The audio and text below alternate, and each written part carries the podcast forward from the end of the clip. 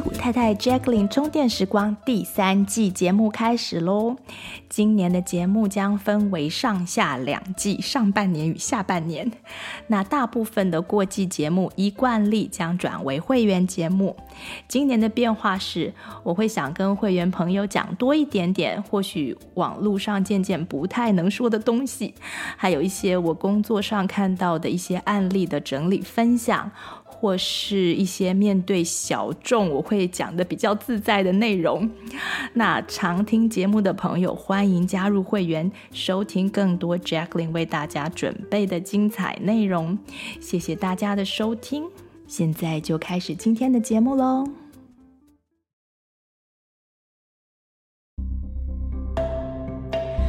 Hello，大家好，你正在收听的是戏骨太太 Jacqueline 充电时光，我是 Jacqueline。上个礼拜呢，我们家有亲戚来住了好几天，然后再加上两个小孩要去参加音乐比赛，还有呃钢琴晋级的考试，还有一个礼拜的 Winter Break，所以最后我 stretch very thin，只好听一个礼拜的节目。那我猜大家过年应该都很忙，可能也没有时间听。那另外呢，这两天呢，因为家里发生一些事情，所以我就要边调试心情，还是一边来跟大家聊聊天。昨天呢，我先生收到公司方面的一个坏消息，说整个执行了六年多的计划即将被取消。组织里面有好几百人的工作会受到影响，这其实就是一种呃一种遣散啦，就是一种集体的遣散，因为这个计划没有要继续进行了。那当然，这个消息就很影响他的心情，也影响我的心情。可是还好，我们好几个礼拜以前呢就已经担心过了。当时有听节目的朋友可能记得，就是我讲担心的那一集。那当时，呃，我问我先生说：“你要选择担心还是不要担心？”然后他那天晚上选择就是不要担心嘛。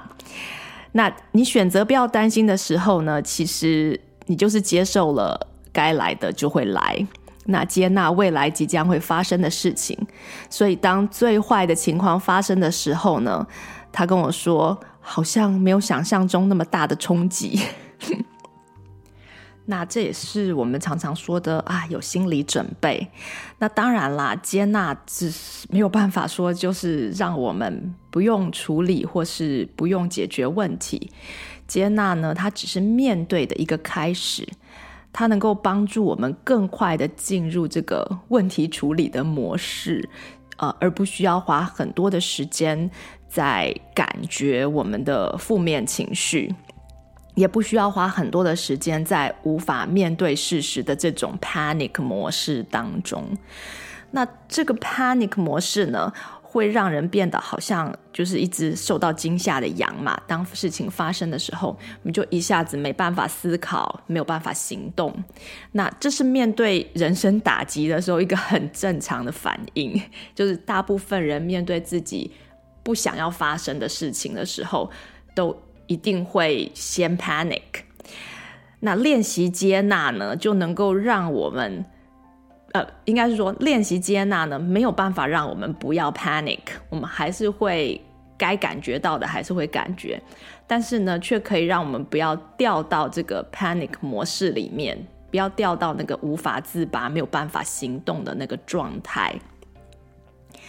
那我们之前节目里面聊过，人们在担心的事情当中呢，百分之九十九是不会发生的。但是当那个百分之一发生的时候，这个担心就是一个非常好的心理准备。所以 worry 其实不是一件坏事。那担心呢，它只有在当一个人不断的去想这个让他很 panic 的事情，然后变成焦虑。的那个时候，有些焦虑的症状出现的时候，它才是一个问题。如果我们可以在担心的时候就接纳，然后做好心理准备，然后就不要再想 所有非常不好的状况。如果这样子的话，那基本上担心就不是一件坏事。嗯，它可以让人更快速的接纳那个百分之一，当它发生的时候，或是说它可以让我们先预先做准备，而不要让我们不想要最差的这个状况发生。那最近呢，那个我们湾区这里的科技公司有很多的裁员，我也有 clients 因为担心被裁员，所以就。呃，在今年初开始积极的找工作，那这其实都是担心的好处，让我们可以做一些前瞻的准备，那也让我们在挑战真的降临的时候呢，能够有力气面对、接纳跟处理。那在我自己结婚这么多年的呃当中，我先生曾经换过好多次的工作，那除了其中一次是因为。那个工作文化太差，那个老板非常的没有人性，他就说这老板从来对他的工作没有讲过一句鼓励的话，就全部都是挑剔这样子那种老板。那因后来因为这样子的原因，就是他实在在心理上面没有办法再继续在那个环境下面工作，所以他离开。那其他好几次的呃换工作呢，原因要么。都就都不是他自己可以控制的，要么就是公司破产，要么就是呃像现在这样子计划中断或被取消，那或是还有公司被分裂，然后又并购 等等的那种因素。那每次看着他就是因为这些不是个人的因素呢，要被迫去找工作，就会让人觉得非常心疼。那在过程当中，他从来就没有。一次要我去上班来补贴家用，然后他还请我呃继续做自己爱做的事情，让我觉得非常感动。那正在面试找工作的人应该都知道，那是一个非常辛苦的过程，而且要靠几分运气跟人脉。那经过几次这样子的过程呢，会让一个人在工作场合里面变得比较谦虚。也比较愿意和各种可能合作的对象打好关系。那至于小孩那边呢？他们对于就我们家小孩那边，他们对于爸爸换工作的历史，由于当年的那个年纪还很小，所以他们没有什么印象。那这一次呢，因为他们都已经国中、高中了，所以呢，他们就开始会跟我说他们的担心啊。因为昨天才知道这件事情嘛，所以昨天呃告诉大女儿之后呢，她练琴练到一半就突然停下来跟我说：“妈妈，可是我不想搬家。”然后我就告诉她说：“我们不一定会搬家呀。那呃，妈妈只知道说，上帝的安排总是对我们的成长是最有帮助的路。那遇到事情的时候呢？”我们就必须要承认自己并没有办法知道会发生什么事。那如果你非常的不想搬家，你可以把自己的想法透过你祈祷的时候告诉你的神，说不定他就会帮我们安排一条就既能够成长又不用搬家的路。然后他听了听了，可能就是感觉妈妈是不是在绕口令，他就点点头，然后再继续回去练琴。那我们家并不是那种很虔诚的教徒，就是我们没有特别去呃佛堂啊，或者是庙里啊，也没有去教会啊这些地方，没有特别的宗教信仰。但是一路上，我们是每天晚上都会说一个感谢的话，说一个祷告的话，一起就做一次祷告，然后再吃饭嘛。那我们都有跟孩子讨论过造物主的这个观念。让他们知道说，诶，人生有很多无法掌握的事情。那当你遇到无法掌握的事情的时候，你就可以把它放在祈祷里面。所以从小呢，大小事情他们都会自己祈祷，像是希望被分到哪一个老师的班上这种事情。呃，我本来也不知道他们呃会自己祈祷，但是就是嗯，有一次大女儿就告诉我说。呃，妈妈，你不用担心，因为我已经祷告了。所以，其实这个对孩子来说是，如果你们没有宗教信仰，但是呃，还是可以把这个观念就是介绍给孩子。那今天早上呢，我开车载他上学的时候，在那个红有某一个红灯前面就停下来，然后我就下意识的用手拍方向盘。我自己也没有发现我在做这件事情，我就用手拍方向盘，然后因为有点赶嘛，所以我嘴巴就喃喃的就念说绿灯绿灯绿灯，我就念了三次绿灯，然后就在我念完的时候，那个红灯就转成绿灯，然后呢，女儿看了她就笑出来了，她就问说：“哇，这样真的有效哦？”然后我就说什么有效？她说：“你叫它绿灯，它就绿灯了。” 然后我就说：“哦，我怎么没注意到？可能有效哦，至少这次是有效的。”然后因为这个事件，我就跟他讲一个人类信仰产生的一个研究。那这个这是一个心理学的研究，我已经忘记是在哪里读到了，但是就非常有趣，所以我对它的内容就有印象。基本上，我跟大家稍微分享一下。就是这这个研究者呢，他设计了一个房间，然后这个房间里面就是有一个灯，然后有很多的按钮，然后好像按钮都有编号这样子。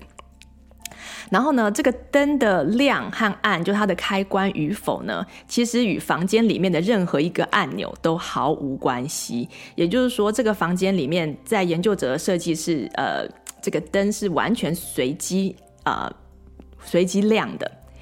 然后呢，研究者就找了一批兽士，让他们轮流进到那个房间待一段时间，并且就是用摄影机观察他们在房间里面的行为，然后就跟这群兽士说，他们可以在房间里面玩里面的按钮，然后有一点暗示说这个灯跟按钮的关系，我不知道他们是怎么讲的，因为那个那个研究我看已经好好好久之前看的。但是好玩的是呢，这个这个呃研究结束之后，呃，每一个人出来，当他被问到说，嗯，这个房间里面的灯是要怎么开，他们都很有信心的告诉研究者他们找到的方法，而且呢，每个人认为正确的开灯方法都不一样。我现在不是很。不是很记得 exact detail，但是我随便举例哦，就像是可能有些人会说，呃，就是要连续按一号钮三次，然后再按二号一次，三号两次，这个灯就会亮，然后再等两秒，那个灯就会亮。然后有人说是要，哎，我我要同时按四号跟五号，然后呢，等一下，我必须要在原地跳一下，然后再按一号。然后之后灯就会亮，就就这样类似像这样子，每个人都有他的一个呃发现怎么开灯的一个方法。那虽然这个灯其实是完全随机亮的，可是人类的大脑呢，我们会不自觉的想要控制这个我们自身所处的环境，即使说这个环境里面发生的事情是完全 random、完全随机的，我们的大脑还是会想要控制。所以就像是祈雨嘛，对不对？嗯，就是一种类似像这样子的心态下面的一种行为。那由于这个灯是电脑操作的，那电脑的程式是随机的，所以这些兽士坚信的方法，就是他们出来之后，他们坚信说他们已经找到怎么开灯的方法呢，也就是五花八门，都不一样。然后女儿听了就说：“哦，所以拍方向盘，然后说三次绿灯，其实是没有办法真的让红灯转绿灯。”然后我就说：“理论上这是完全没相关的。可是呢，从信仰的角度来说呢，Who knows？” 我就这样跟他开玩笑。那这个信仰的力量呢，就是在这些看似好像迷信的信念当中。让我们让人们觉得好像对于没有办法掌握的命运，感觉稍微有点意义，感觉稍微安心一点。那这个好处就是跟刚刚一样讲担心的这个好处一样，可以让我们不要 panic 太久。而通常呢，人从 panic 的这个惊吓的这个模式中走出来之后，都有办法对于面对的问题做。比较呃有效跟理智的一些决定跟啊、解决的方案，所以 大家就知道我们家现在遇到了这样子的问题。在这里，我想要谢谢会员朋友们的支持，然后希望听众朋友呢能够考虑每个月呃五块钱美金继续鼓励我做节目，这样我就不用去上班，也为我们家遇上的这个挑战打气。那今年开始呢，开放会员朋友跟我约这个 Life Coach 的面谈，那陆续都有一些会员开始跟我面约面谈嘛，那就聊聊生活中的困扰，这是完全免费的。那也让我知道说会员朋友呃喜欢听的东西。那有人就跟我反映说，我讲去年讲的悄悄话的第一集是很重要的资讯，那希望我能够多说。那方面相关一些的一些内容，可是我不得不说，即使我没在脸书上做那一集的广告，也就是说我没有在脸书上 po 说啊，我有一一集悄悄话，请大家去听，就脸书上没有 po。但自从那一集节目之后，我私人的脸书页上关于矽谷太太节目的 po 文就开始被陆续的被删除，就几乎每隔两三天，我就会收到脸书的呃 notification 说。嗯，你有两则什么 po 文被删除什么之类的，每每隔几天就会给我一个 notification，所以其实我也不知道该怎么办，反正就是讲给有缘的朋友听。那还没有听到呃去年我讲的悄悄话第一集的呃，特别是第一集的朋友，请去找来听啊，呃，我觉得那是现在目前活在地球上的人类都最好能够知道的讯息。那自从这个呃二零二零年之后呢，西方的网络世界是进入了跟大国某大国一样的一种集权管制的时代。那很多网络上面的呃平台，呃只能讲一些不关痛痒的事情。那凡是质疑这个全球政府的言论，几乎都都是不能讲的。那那我其实也没有很爱讲那件事情，只是我自己非常的有兴趣去研究。那所以我，我如果发现什么东西，我就会跟亲近的人说说，或是在呃呃聊天的节目当中就是插一些进来。像是现在欧洲 各国的农人的大规模的这个抗争后面的一一连串的故事，我就是一直在追嘛。但是这个主流媒体上面就是几乎都听不到什么正面的声音。总之，新的一年，希望真相终于是纸包不住火。那祝福大家可以在新的一年中就身体健康，然后只要做适度的担心就好了。那接下来呢，我们就来聊聊这一次我们家亲戚来访问的一些我觉得值得分享的小事情。那上周末的时候呢，先生那边有亲戚来我们家玩了四天四夜。那他们是一对夫妻，带着两个女儿，大女儿是六年级，小女儿是一年级。那我们已经跟这对亲戚好多年没有见面了，也就上次见面的时候呢，他们的小女儿还没有出生，所以这是我们第一次见到他们家的小女儿。那有有接待过亲戚朋友超过一个晚上的听众，应该就可以想象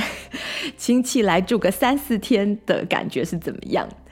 那有些人很喜欢那样子非常热闹的气氛，但是有些人就比较没有那么喜欢这种，好像感觉有点不方便，作息被搅扰的，甚至隐私好像有被侵犯到的这种感觉。像我们这个亲戚朋友的那个先生，他就是呃会做一些嗯类似像那样的事情，不过没有什么没有什么很大的困扰。总之呢。这个喜欢接待亲朋好友的人，我们会用一个形容词叫做好客。那英文的好客就就是有的时候就会讲 hospitable，或是讲说这个人很 welcoming，就是一个 good host。但是这个字呢，其实是没有什么很正面的相反词，也就是说，这个行为的相反不好客。会被形容成为像是冷漠呀，或者说呃自私啊、拒人于千里之外啊之类的。所以当然，大部分人都希望自己是一个还蛮啊、hospitable 或是蛮 welcoming 的一个好客的人，即使不是一个非常好的 host，但是也希望自己是一个不要是那种啊、很冷漠的人。那因为我自己喜欢旅行，也喜欢跟朋友相处，呃，我就一直觉得自己应该是一个好客的人吧。但这个自我认识的这个过程呢，其实就像我们之前讲的是一个呃自我打脸的过程。然后好几年前呢，我们接待过一位法国的交换学生之后，我就对这个认识有一个有一些调整。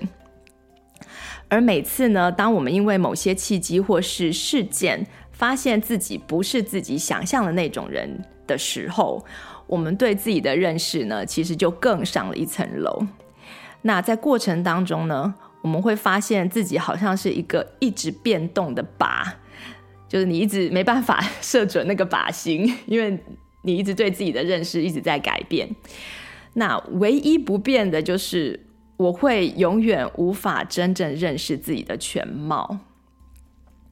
那这个自我发现的过程呢，从出生开始是没有真正完成的一刻，就直到寿命终结，其实很多人跟自己都还是不熟的。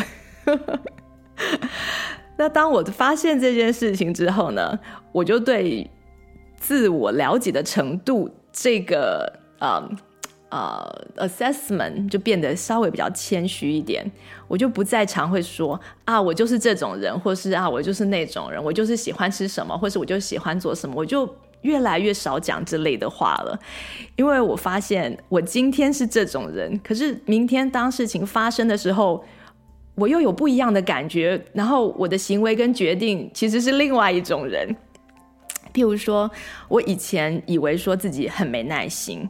可是当我遇到我很有兴趣的事情的时候，却发现自己可以耐着性子的持续到底。那以前呢，我会觉得自己好像很友善，可是当我遇到别人大白目的那种人的时候，我会发现我我完全没有办法对那个人保持礼貌的微笑。那其实人类的发展也是这样子，是一个自我打脸的一个过程。想想看，就是过去几百年的科学、医学的发展都是顺着这条路的。那其实甚至连这个这个政治的发展也有点类似。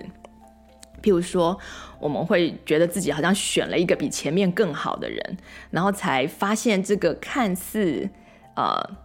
不错的人，然后他看似良善的政策，却有令人无法忍受的后果。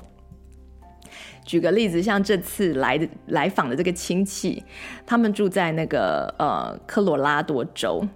那他先生就告诉我们说，原本呢，科罗拉多有一个法案，它会限制这个 property tax，呃，residential 的 property tax，也就是个人用的这个房屋税、地价税，它是占总呃政府房屋地价税的百分之四十五，也就是说，商用的会占百分之五十五。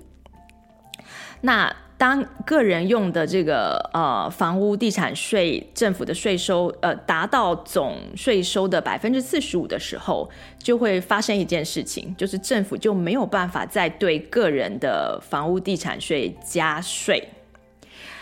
所以呢，其实原本是一个不错的法案，那大家也都享受这个法案的果实嘛，就是你你想想看，你的房屋税，你的 property tax 可以 cap 在。某一个程度不是蛮好的嘛？不会因为你的房价一直上涨，你你的这个税就要一直涨到天天 涨到天上去。那嗯，但是呢，因为最近的这个呃商用的这个呃等于说商用的 property 商用的房屋的的的价格开始往下掉。所以呢，政府就想增加税收，所以他们就提了一个新的法案。那这是，呃，这是让让人民公投的一个法案。那这个法案上面就不会说他要加税嘛，他就说，嗯，我们如果哈能够取消之前这个百分之四十五的限制，那私人的房屋地产税呢就有可以减少的机会，也比较方便，可以减少税收。所以他在这个呃法案的里面的说法就是，呃，可能会有减少税收的机会，让选民去投票赞成把这个原本这个旧法案给翻掉，然后居然成功了。成功之后过不久呢，这个房屋就开始地价就开始上涨嘛，然后呢，政府就可以不断的加税，没有上限了。那现在人民就叫苦连天，但是，呃，这个州长是自己选的，法案也是自己通过的。那如果要再回去到过去的旧法案呢，就还要需要人民自己提提案修法嘛？这基本上是一个很难的过程，或是要州长自己把自己的提的法案就是修改或者吞回去，那这更不可能。所以当地居民的希望可能就要放在。可能，换人做做看的时候，有没有机会再修改？那今年选举已经开始了嘛，所以大家可以小心的看各项公投的法案。那基本原则我之前好像有讲过，就是基本上就通通就投 no 就对了，就最好是不要改目前有的法案。那除非说，呃，你可以细。仔细的读过每一个细节，然后想通各项可能的后果，那确定说真的是能够改善现状的，那我们才会去投 yes，或者说确定真的是目前的法真的是恶法，我们才会去投 yes，把它删除这样子。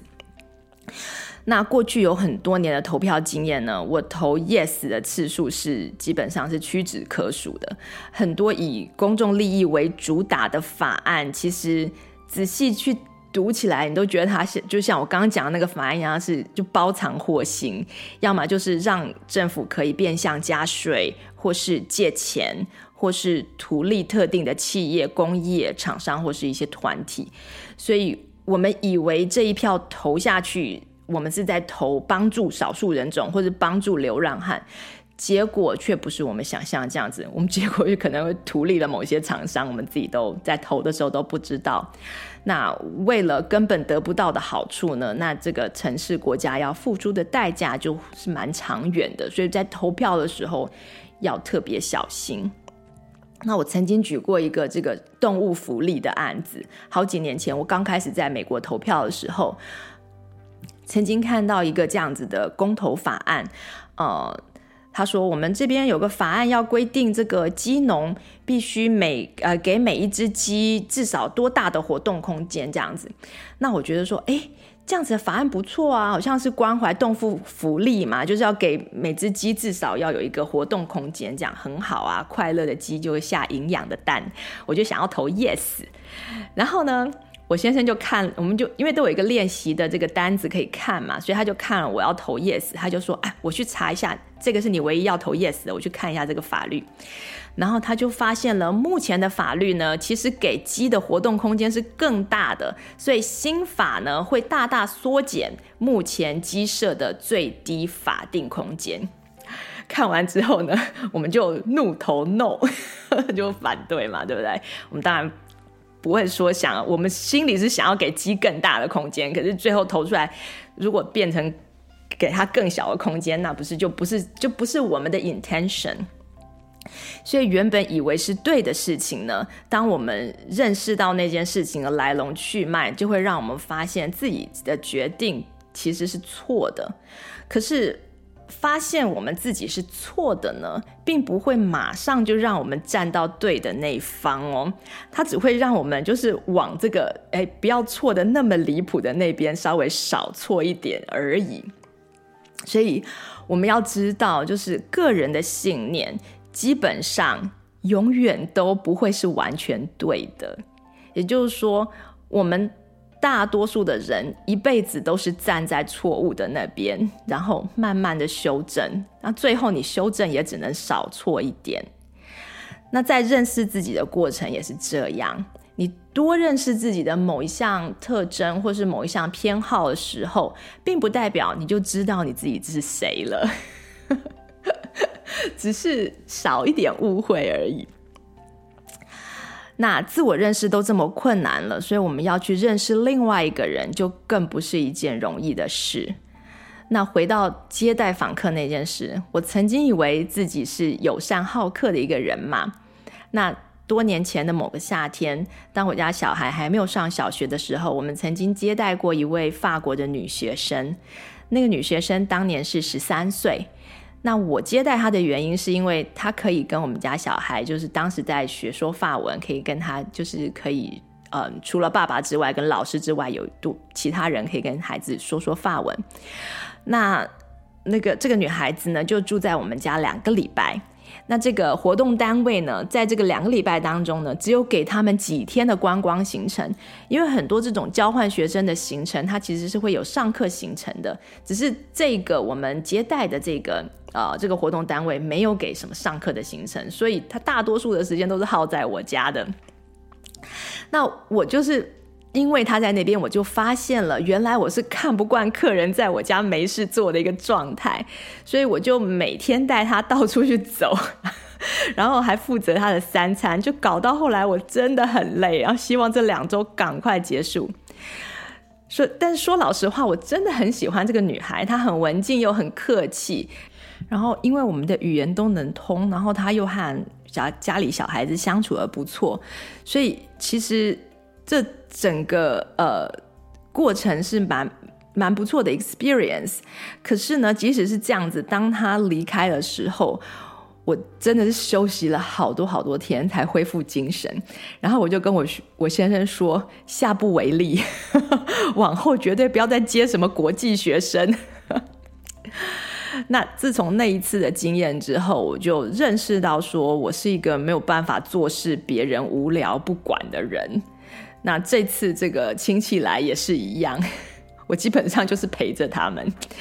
那相比之下呢，呃，我曾在高中毕业后的这个夏天去英国游学，我自己去游学。那当时我也是住在一个英国家庭，他们有两个学龄的儿子。那我每天呢，就是骑将近一个小时的脚踏车去上语言学校，然后放学之后也都有很多活动，然后有展览啊，有这个呃戏剧去看。那那时候的住宿家庭的妈妈呢，她就是帮我准备中午的三明治，然后周末的时候会带带我去过一两次那个附近的酒吧这样子，呃，走走逛逛，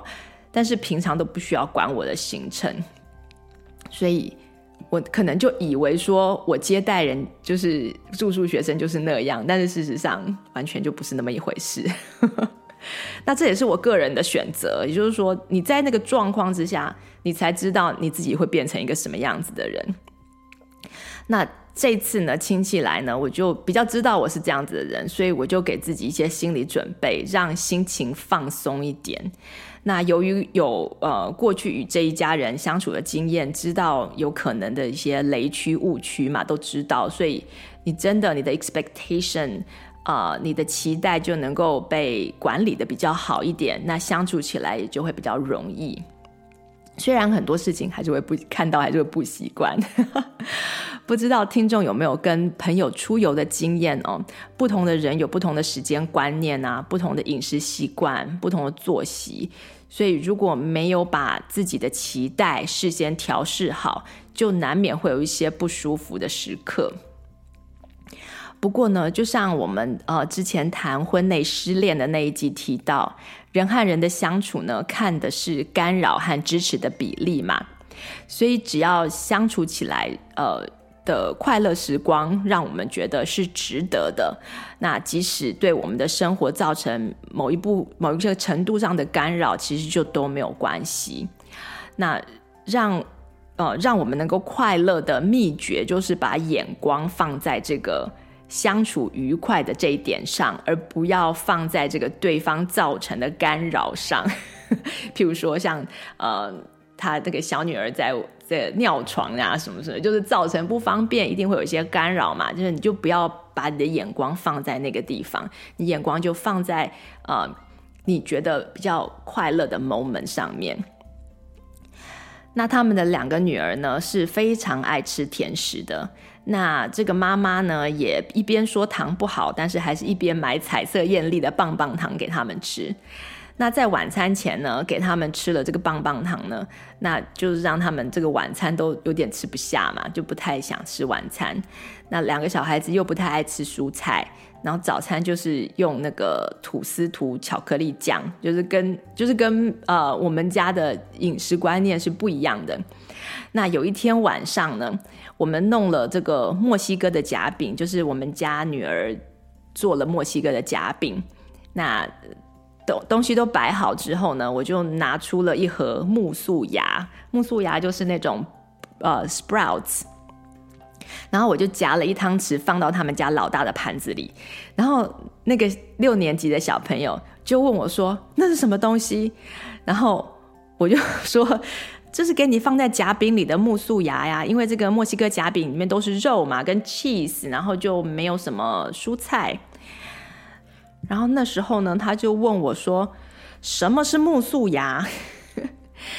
那我就像是教我孩子那样子的跟他说：“我说那个是要喂养里面你你肠胃里面的好菌的一种食物啊，因为肚子里面的好菌喜欢吃苜蓿芽嘛。那如果我们多吃苜蓿芽的话，那我们的那个肠胃道里的好菌的数量就会增加啊，然后就会大出非常非常漂亮的便便。”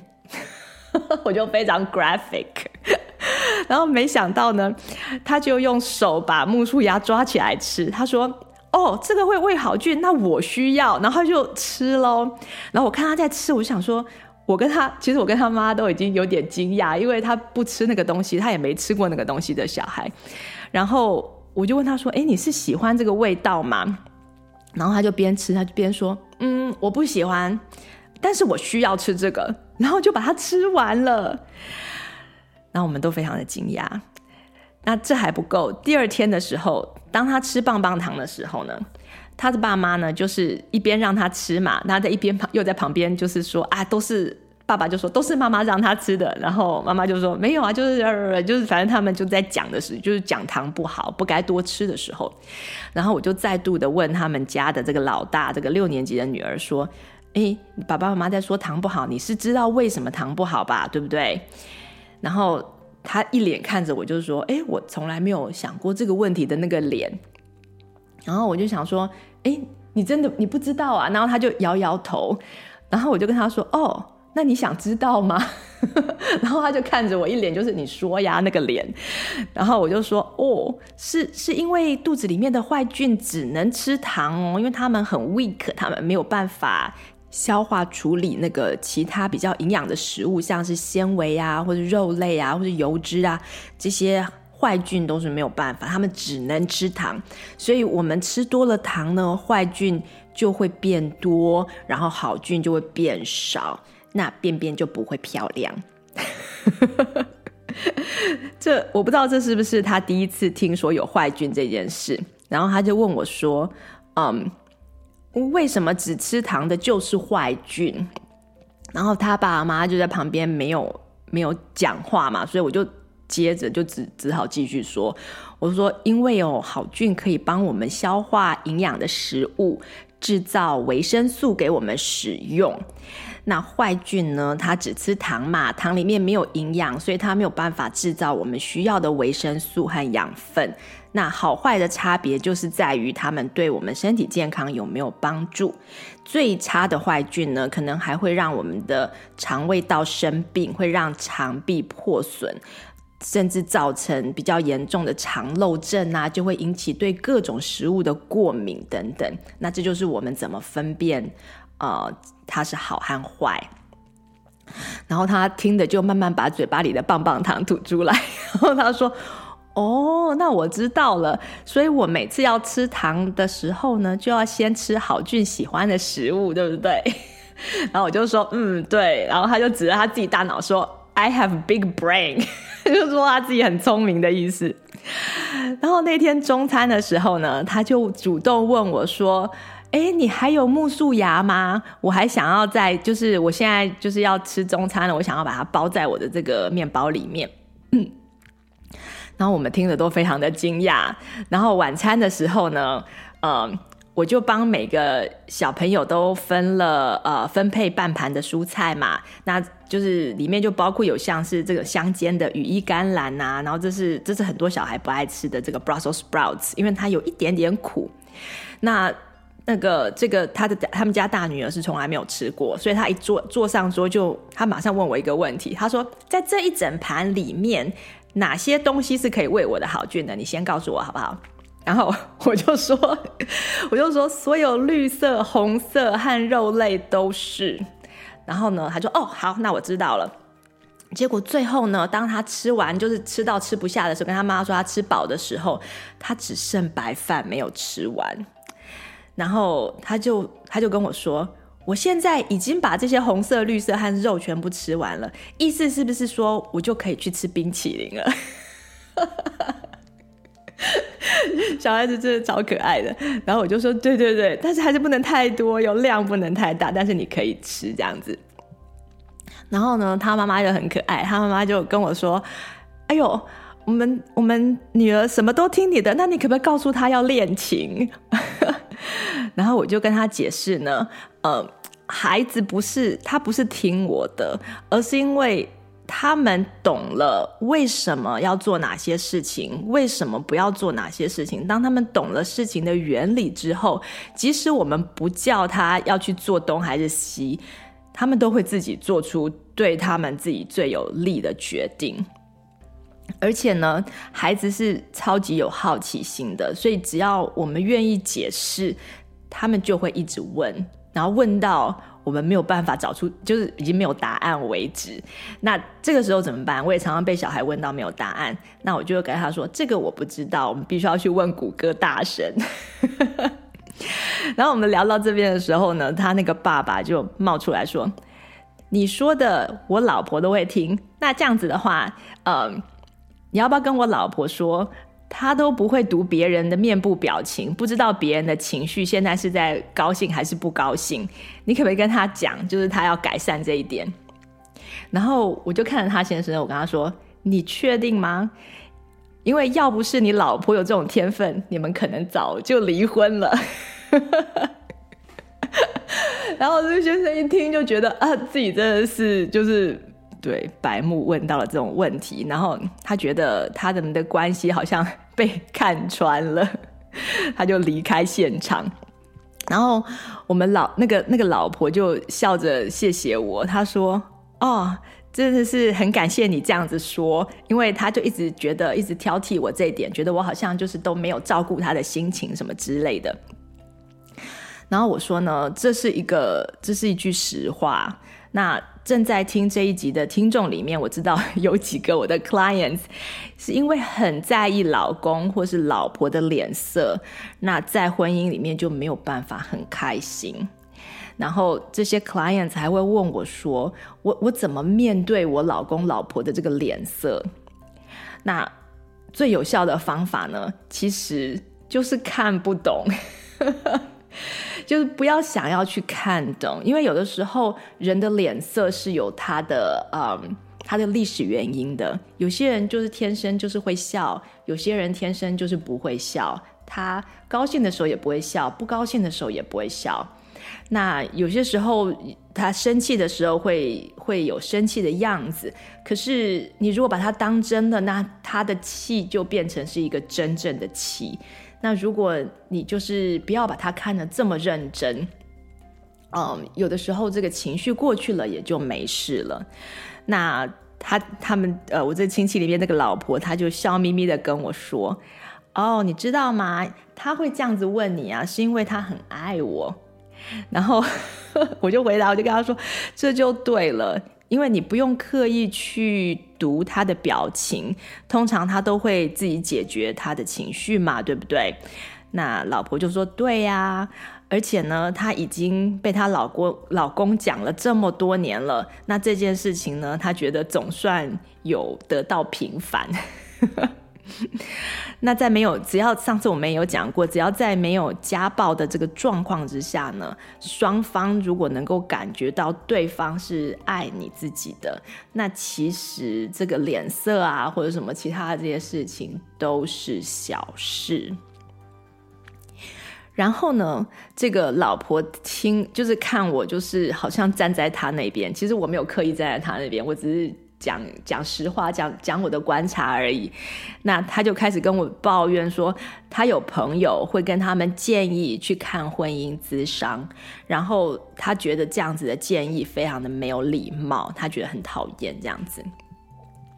那我知道这个老婆是很爱这个先生的，所以呃，他们嗯。本身是有这个爱的基础的，可是相处的时候并没有最优良的沟通模式，所以常常讲一句就吵两句，这样子就是沟通中你就可以听得出来是一个有点偶尔啦，会有点那种剑拔弩张的感觉，即使是在呃别人面前，那可见他们在私底下就是可能会更更没有这个甜蜜的感觉。那他们两个的那个教养方式也有很多的冲突嘛。那太太是那种软强势，那他这个先生是比较硬妥协，所以多年来就是勉强相处得来。软强势的意思就是说，你态度其实很软，可是立场是非常的坚硬的，所以很多时候其实这个太太可以 get her way。那硬妥协的意思就是说，你这个人他其实沟通的时候态度很凶，然后也会常常诉诸冷暴力，就是诉诸脸色嘛。可是呢，很多重要的决定呢，最后还是都是听太太的，因为太太比较软，她懂得道歉，那呃懂得等情等先生的情绪过去，懂得看不懂，懂得看不懂，然后他就会得到自己的想想要的结果，呃，比较频繁的得到自己想要的结果。觉得这是不是非常有趣的一个现象？那当我听到这个老婆这样抱怨她的朋友的时候，我就问那个老婆说：“我问她说，你觉得你的外表上最令你引以为傲的是什么部分？就是你全身上下 physically 的生理上的这个外表。”然后她就想了一下，她就跟我说：“是嘴唇。”然后我就说，对，真的，你的唇形很美，然后唇色很自然，不用用口红就很漂亮，真的是无可挑剔。然后我就再问，我就说，好，那如果今天你那个朋友，刚刚那个很没有礼貌的，你说很没有礼貌的朋友，他跟你说，他建议你应该要去做一个呃，譬如说一个丰唇手术或者什么的，那你会觉得怎么样？那这个太太就跟我说，嗯，我当然是觉得他在开玩笑吧。因为他的这个，他的嘴唇已经非常性感、非常迷人了，所以如果有人建议他要去做这个嘴唇的手术，他一定会觉得对方在开玩笑吧？那我就问他说：“那你会觉得他开这个玩笑很没有礼貌吗？”那太太就说：“不会啊，我只会觉得很好笑，而且就是不会把它放在心上。”那我就说：“因为呢，你很有信心，所以你就不会被冒犯到。”那一个人会被冒犯到呢的事情，通常是他们自己也没有信心的事情。所以，像是相反的，当你这个朋友请你们去做咨呃婚姻咨商，因为他们他自己的婚姻就是在婚姻咨商，他觉得呃结果不错，他建议你们也去做的时候，你会觉得被冒犯到呢？是因为其实你对你自己的婚姻也没有信心，你也想要改善，你在里面也不是完全开心，对不对？然后他被我这样子一问，他就想一想，他就说：“嗯，他懂了。”然后我说：“我讲这样子问你的意思，并不是我同意你这个朋友的建议，我并不是觉得你们应该要去做婚姻咨商，或是不应该，而是我只是想解释给你听，你为什么会觉得被这个朋友冒犯到。”那有可能是因为你想用你自己的方式来改善婚姻，那现阶段并不想采用他的方式。可是从你自己的反应，你就可以看得出来，你就可以认识自己嘛。你的确是想要改善这件事情，而不是因为你朋友建议了你才这么想。然后，对，就是他说是没错，就是。他们里面是的确是有一些让他还不是说非常满意的部分，那我就安慰他说，他们两个其实是互相很爱对方的。那沟通的问题呢，其实慢慢学就好了。那智商有些时候是可以加速学习，但是要双方都准备好了才去做智商会比较有效，而且要有一个比较正面的态度，觉得说我是想要。学习改进，而不是说 我是想要去找一个人来做公亲，来证明说我在这个关系里面是对的。因为如果你在你的关系里面不舒服的话，你再怎么对，其实都没有什么意义。不然没有准备好的话，就去呃就去婚姻咨商，或是心态不对的话，不一定能够帮助到他们这样子。那现阶段我说。我说你你能够不受他的情绪影响，其实就已经非常好了。那小孩子还这么小嘛，只要能够把每天需要应付的事情一天 一天的难处一天当，就可以给自己颁一个金牌了。那在这里呢，我也是鼓励，就是所有的爸爸妈妈，就是觉得自己好像诶，在婚姻里面有点辛苦啊，或者说在带孩子里面有点辛苦时候，也可以把眼光就是呃放在当下，那呃一天的难处一天当就够了，然后鼓励自己，我把今天走过，然后我学到什么，那我多认识了自己什么部分。呃，其实就非常好了。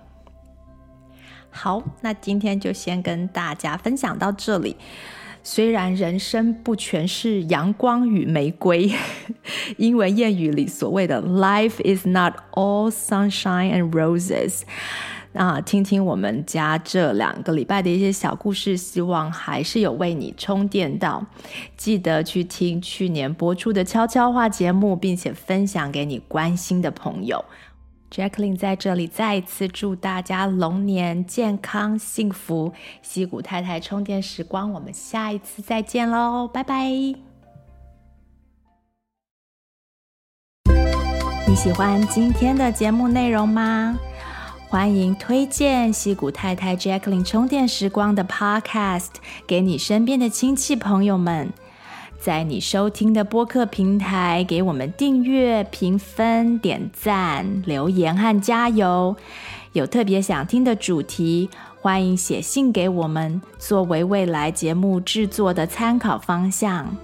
再次谢谢你的收听、分享和支持，我们下次再见，拜拜。